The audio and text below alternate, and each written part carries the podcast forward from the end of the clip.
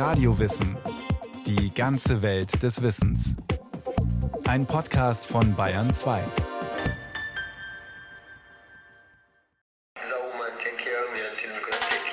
Listen up, ladies. This is a new day. Listen up, ladies. Hear what I got to say.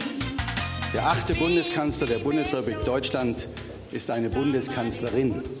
56 Jahre nach Gründung der Bundesrepublik und 15 Jahre nach Erlangung der deutschen Einheit steht zum ersten Mal eine Frau an der Spitze der Bundesregierung. Herr Präsident, ich nehme die Wahl an. Liebe Frau Dr. Merkel, Sie sind damit die erste demokratisch gewählte Regierungschefin in Deutschland. Das ist ein starkes Signal für viele Frauen und für manche Männer sicherlich auch.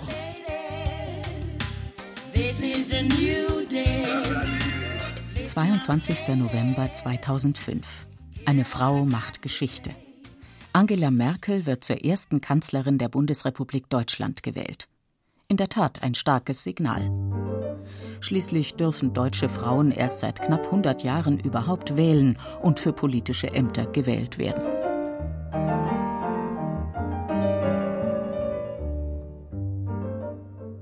Warum nur war es ein so langer und mühsamer Weg bis dahin?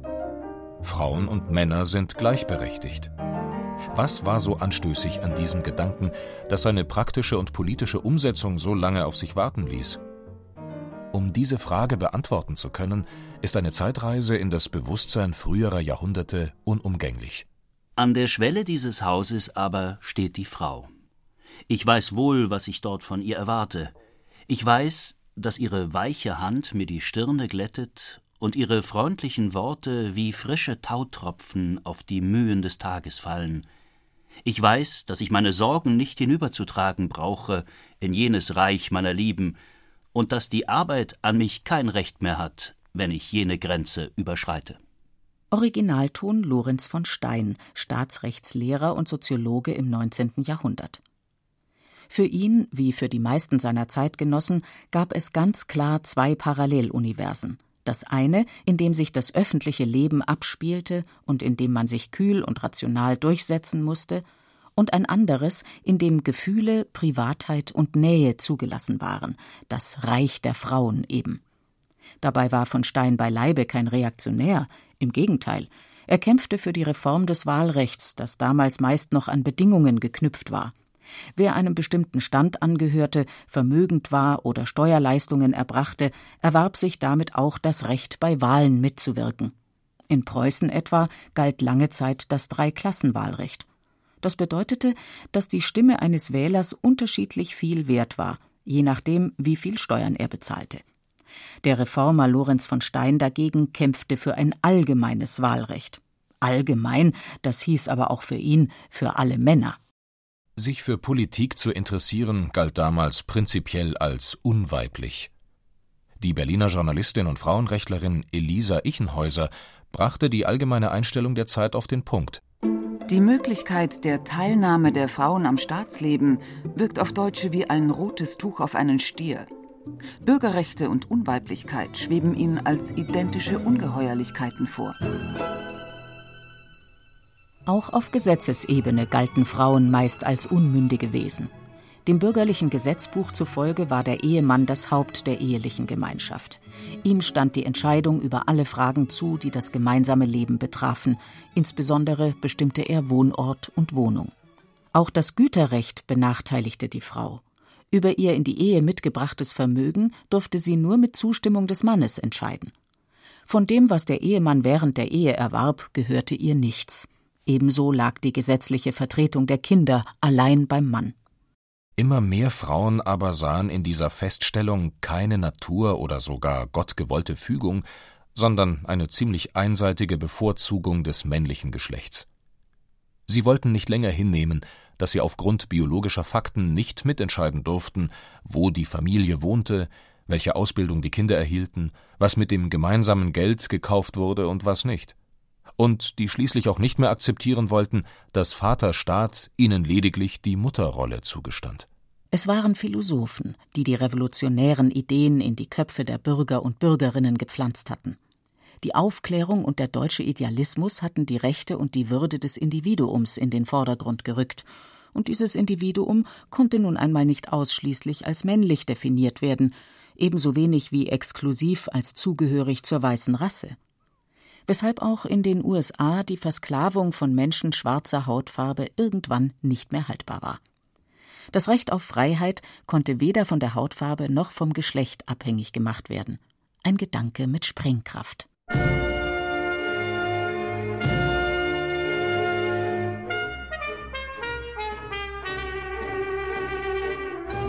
Der Kampf der Frauen um volle Bürgerrechte lief parallel zum allgemeinen Kampf um größere politische Freiheiten.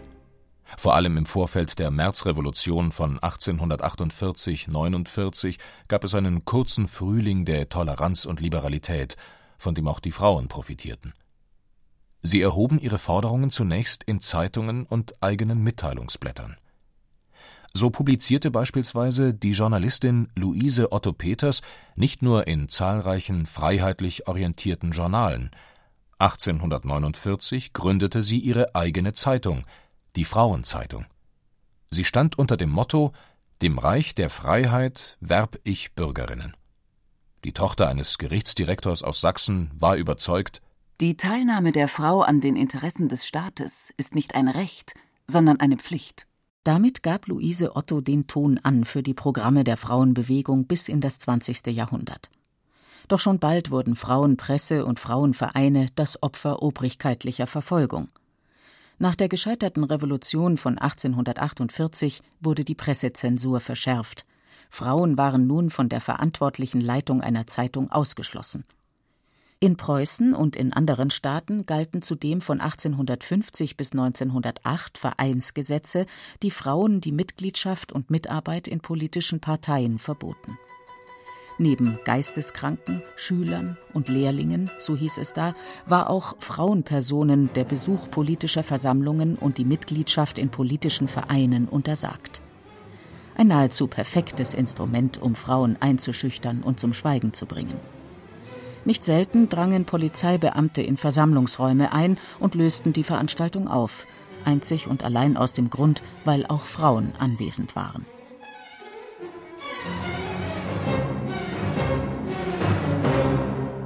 Luise Otto versuchte zwar geschickt der politischen Zensur zu entgehen, trotzdem wurde ihre Frauenzeitung 1852 verboten. Doch Luise Otto gab nicht auf. 1865 berief sie die erste Deutsche Frauenkonferenz nach Leipzig ein, ein Datum, das ganz allgemein als Beginn der organisierten bürgerlichen Frauenbewegung gilt. Im selben Jahr gründete sie zudem den Allgemeinen Deutschen Frauenverein, den sie drei Jahrzehnte lang leiten sollte. Sein vorrangiges Ziel waren bessere Bildungschancen für Frauen als Voraussetzung einer eigenen Berufstätigkeit. Die Leipziger Konferenz hatte unter anderem beschlossen, Paragraph 1. Wir erklären die Arbeit, welche die Grundlage der ganzen neuen Gesellschaft sein soll, für eine Pflicht und Ehre des weiblichen Geschlechts und halten es für notwendig, dass alle der weiblichen Arbeit im Wege stehenden Hindernisse entfernt werden. Denn die Lage war paradox. Einerseits existierten Frauenarbeitsverbote, die sich als Arbeiterinnen-Schutzgesetze tarnten, in Wahrheit aber vor allem den Männern lästige Konkurrenz vom Hals halten sollten. Andererseits gab es ein wachsendes Heer von Frauen, die gezwungen waren, Geld zu verdienen. In den unteren sozialen Schichten mussten sich viele als Strickerinnen, Klöpplerinnen, Stickerinnen oder Näherinnen zu einem Hungerlohn verdingen. Ein industrielles Frauenproletariat entstand, das hauptsächlich in der Textilindustrie beschäftigt war. Die Frauen arbeiteten unter schlechtesten gesundheitlichen Bedingungen, täglich 16 bis 18 Stunden. Dabei verdienten sie bis zur Hälfte weniger als ihre männlichen Kollegen.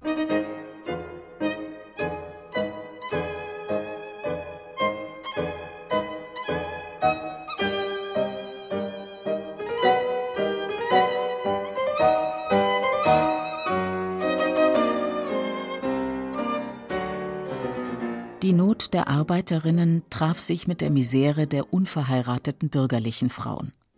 Diese drängten im 19. Jahrhundert zunehmend in die Arbeitswelt. Der langsame Zerfall der bürgerlichen Familienidylle und der wachsende Frauenüberschuss trugen dazu bei, dass die Ehe nicht mehr für jede Frau so gut wie selbstverständlich war. Umso zwingender war es auch für Frauen aus bürgerlichen Kreisen, selbst für ihren Unterhalt sorgen zu können. Dabei standen ihnen jedoch nur wenige Optionen offen. Die Universitäten waren ihnen verschlossen, so konnten sie lediglich Gouvernante, Gesellschafterin oder Lehrerin werden, allesamt Berufe, die schlecht bezahlt waren. Benachteiligt im Vergleich zu den Männern waren alle Frauen. Die Konsequenzen, die sie zogen, waren jedoch unterschiedlich. Es bildeten sich zwei Flügel der Frauenbewegung heraus, ein bürgerlicher und ein sogenannter proletarischer. Beide taten sich schwer zusammenzufinden.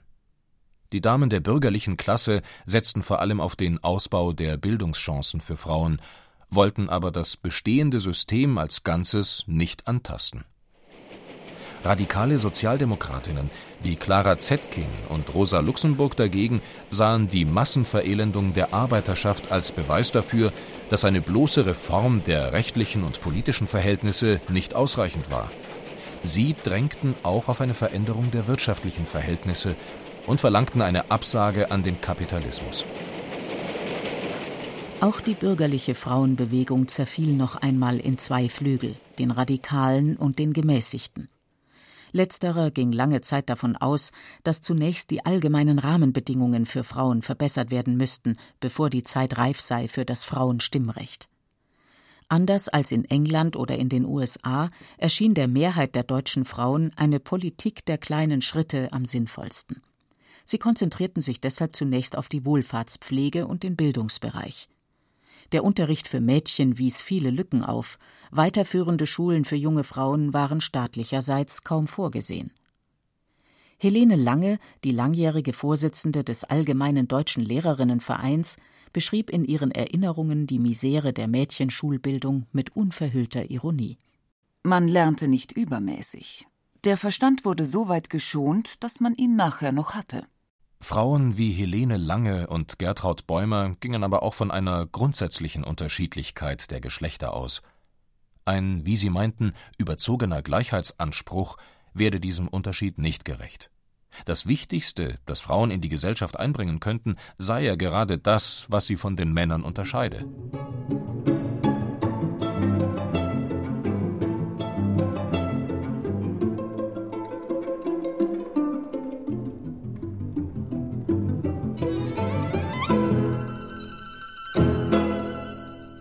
Trotz ihres anfänglichen Zögerns verlangte aber auch Helene Lange ab 1894 öffentlich das Frauenwahlrecht. Für dieses Ziel hatte sich bereits zwei Jahrzehnte zuvor auch die Schriftstellerin Hedwig Dohm leidenschaftlich engagiert. Mit spitzer Feder entlarvte sie die Scheinargumente der Gegner. Weil die Frauen Kinder gebären, darum sollen sie keine politischen Rechte haben. Ich behaupte, weil die Männer keine Kinder gebären, darum sollen sie keine politischen Rechte haben. Und ich finde die eine Behauptung mindestens ebenso tiefsinnig wie die andere. Zum radikalen Flügel innerhalb der bürgerlichen Frauenbewegung zählten Minna Kauer, Anita Augsburg und Lida Gustava Heimann. Sie gaben gemeinsam die Zeitschrift Die Frauenbewegung heraus. Minna Kauer setzte sich auch für eine Zusammenarbeit mit der proletarischen Frauenbewegung ein, doch die Kluft zwischen Arbeiterinnenvereinen und bürgerlichen Frauenvereinen wuchs. Als sich 1894 die diversen Frauenvereine zum Bund deutscher Frauenvereine zusammenschlossen, wurden die meist sozialdemokratisch gefärbten Arbeiterinnenvereine erst gar nicht zum Beitritt eingeladen. Als offizielle Begründung dienten die Vereinsgesetze, die, so das Argument, die Aufnahme politischer Frauenvereine nicht erlaubten in Wirklichkeit aber herrschte in bürgerlichen Kreisen große Furcht vor einem revolutionären Umsturz. Bewusst ging man auf Distanz zu sozialistischen Gruppen. Der radikale Flügel der bürgerlichen Frauenbewegung um Minna Kauer versuchte zwar auch innerhalb des neuen Dachverbands den Kampf um das Frauenstimmrecht voranzutreiben, ein entsprechender Antrag wurde jedoch abgelehnt. Noch immer betrachtete die Mehrheit des bürgerlichen Lagers das Frauenwahlrecht eher als Fernziel die neue Organisation erkämpfte immerhin die Zulassung von Mädchen zum Abitur und später auch das Recht der Frauen auf ein Hochschulstudium Die deutschen Sozialdemokraten waren die erste Partei, die die Forderung nach einem Wahlrecht für Frauen unterstützte. Nach der Aufhebung der Sozialistengesetze übernahm die SPD 1890 auf ihrem Parteitag in Erfurt die Forderung nach einem allgemeinen gleichen Stimmrecht, unabhängig vom Geschlecht. SPD-Mitbegründer August Bebel schrieb zudem mit seinem Buch Die Frau und der Sozialismus einen Bestseller. Sein bekannter Ausspruch Frauen und Arbeiter haben gemein, Unterdrückte zu sein, klang zwar sehr plakativ und setzte auf den Solidarisierungseffekt zwischen Arbeiterklasse und Frauen, er verschleierte aber gleichzeitig die Tatsache, dass die Interessenlage beider Seiten keineswegs immer deckungsgleich war. Denn die männlichen Parteimitglieder engagierten sich nur dann für das Frauenstimmrecht, wenn sie es mit ihrer Forderung nach Ausdehnung des Männerwahlrechts verbinden und dabei weibliche Unterstützung gebrauchen konnten. Vielfach befürchteten sie jedoch, dass das Frauenwahlrecht ein Hindernis sei, um das volle Arbeiterwahlrecht durchzusetzen. Immerhin, 1895 brachte Bebel die Forderung nach einem Frauenstimmrecht zum ersten Mal im Reichstag ein. Er blieb aber damit erfolglos. Für Sozialdemokratinnen wie Clara Zetkin vom revolutionär-marxistischen Flügel der Partei war die Frauenfrage ein Teil der Klassenfrage. Die Forderung der bürgerlichen Frauenbewegung nach freier Berufswahl, Bildungschancen, Arbeitsschutzgesetzen und dem Wahlrecht für Frauen ging ihr nicht weit genug. Zetkin war überzeugt, dass es in einem kapitalistischen System keine volle Gleichberechtigung der Frauen geben könne. Das Stimmrecht ohne ökonomische Freiheit ist nicht mehr und nicht weniger als ein Wechsel, der keinen Kurs hat. Zetkin schloss jede Zusammenarbeit mit der bürgerlichen Frauenbewegung aus. Sozialdemokratinnen wie Lilly Braun, die zwischen beiden Lagern vermitteln wollten, bekamen ihren Zorn zu spüren. Unter Zetkins Führung fand 1907 in Stuttgart der erste sozialistische Frauenkongress statt. Die Sozialdemokratinnen forderten das Frauenwahlrecht mit derselben Dringlichkeit wie das allgemeine Männerwahlrecht für die sozialen Unterschichten. Von männlicher Seite hielt sich die Unterstützung allerdings in Grenzen. Auf der zweiten Internationalen Sozialistischen Frauenkonferenz in Kopenhagen sah sich Zetkin sogar gezwungen, die Einführung des Internationalen Frauentages gegen den Willen ihrer männlichen Parteikollegen zu beschließen. Dieser Tag sollte zum Kampftag für das Frauenwahlrecht werden. Offiziell wurde der Internationale Frauentag erstmals im Jahr darauf veranstaltet, und zwar unter dem Motto Heraus mit dem Frauenwahlrecht. Über eine Million Frauen gingen 1911 in Deutschland und in anderen Ländern für ihre politische Gleichberechtigung auf die Straße. Zwei Jahre später gab es sogar eine Frauenwahlrechtswoche. Jetzt zahlte sich aus, dass der Deutsche Verein für Frauenstimmrecht bereits seit der Jahrhundertwende Vorarbeit geleistet hatte.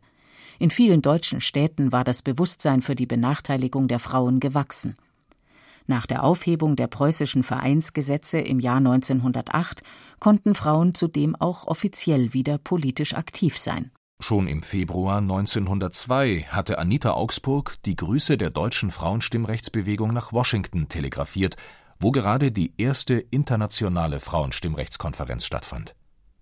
Zwei Jahre später war Berlin Gastgeber des nächsten internationalen Treffens, das von der bürgerlichen Presse aufmerksam beobachtet und kommentiert wurde. Zahlreiche Stimmrechtsvereine schossen aus dem Boden. Ihr Ziel war es, den Frauen staatsbürgerliche Kenntnisse zu vermitteln, damit sie am Tag X als mündige Wählerinnen entscheiden konnten. Ab 1907 gab Anita Augsburg zudem die Zeitschrift für Frauenstimmrecht heraus. Doch der Widerstand gegen das Frauenwahlrecht war zäh. Noch im Dezember 1907 erklärte der Abgeordnete Fritz Bindewald von der Deutschen Reformpartei bei der Beratung über die preußischen Vereinsgesetze im Reichstag die Frauen gehören ins Haus, und wir wollen nicht, dass die Frau von ihrer idealen Stellung, die sie als Mutter und Erzieherin der kommenden Generation einnimmt, herabsteigt in das Getriebe des politischen Lebens. Politische Gegensätze führten zu einer Zersplitterung der Stimmrechtsbewegung. Mit Ausbruch des Ersten Weltkriegs standen erst einmal wieder andere Themen auf der Tagesordnung – das Wiederaufflammen der Nationalismen erschwerte die internationale Zusammenarbeit der Frauenbewegung. Doch auch während der Kriegsjahre trieb sie ihre Forderung nach einem eigenständigen Wahlrecht voran. Der Sozialdemokrat Eduard Bernstein brachte schließlich 1917 im Reichstag eine Resolution für einen Gesetzentwurf zum Frauenwahlrecht ein.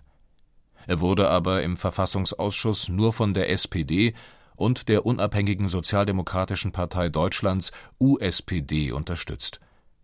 Die bürgerlichen Parteien dagegen lehnten die Vorlage ab. Sie argumentierten unter anderem, sollten die Frauen frei wählen dürfen, dann müsse am Ende womöglich auch noch in der Ehe politisch gekämpft und abgestimmt werden.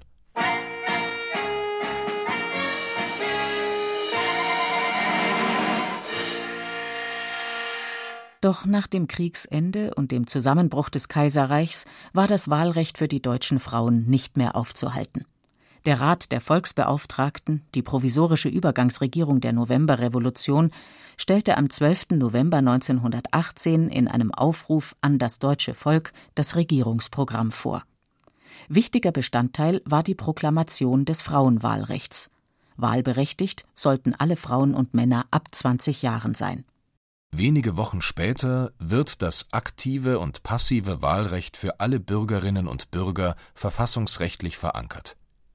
In der Weimarer Verfassung findet sich schließlich der so lang umkämpfte Satz Männer und Frauen haben grundsätzlich dieselben Rechte und Pflichten. Selbstbewusst und stolz verkündet denn auch die sozialdemokratische Frauenzeitung Die Gleichheit im Dezember 1918 auf der Titelseite Heute sind die deutschen Frauen die freiesten der Welt. Was nicht ganz stimmte. Immerhin durften die Frauen in Finnland bereits seit 1906 wählen. Die Neuseeländerinnen besaßen sogar schon seit 1893 das aktive Wahlrecht.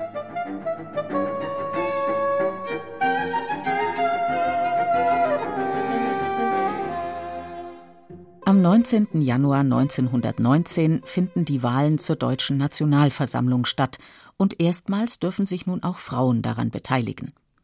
Immerhin rund 300 Frauen kandidieren. Von den insgesamt 423 gewählten Abgeordneten sind am Ende 37 weiblich. Die meisten gehören zu den beiden sozialdemokratischen Parteien.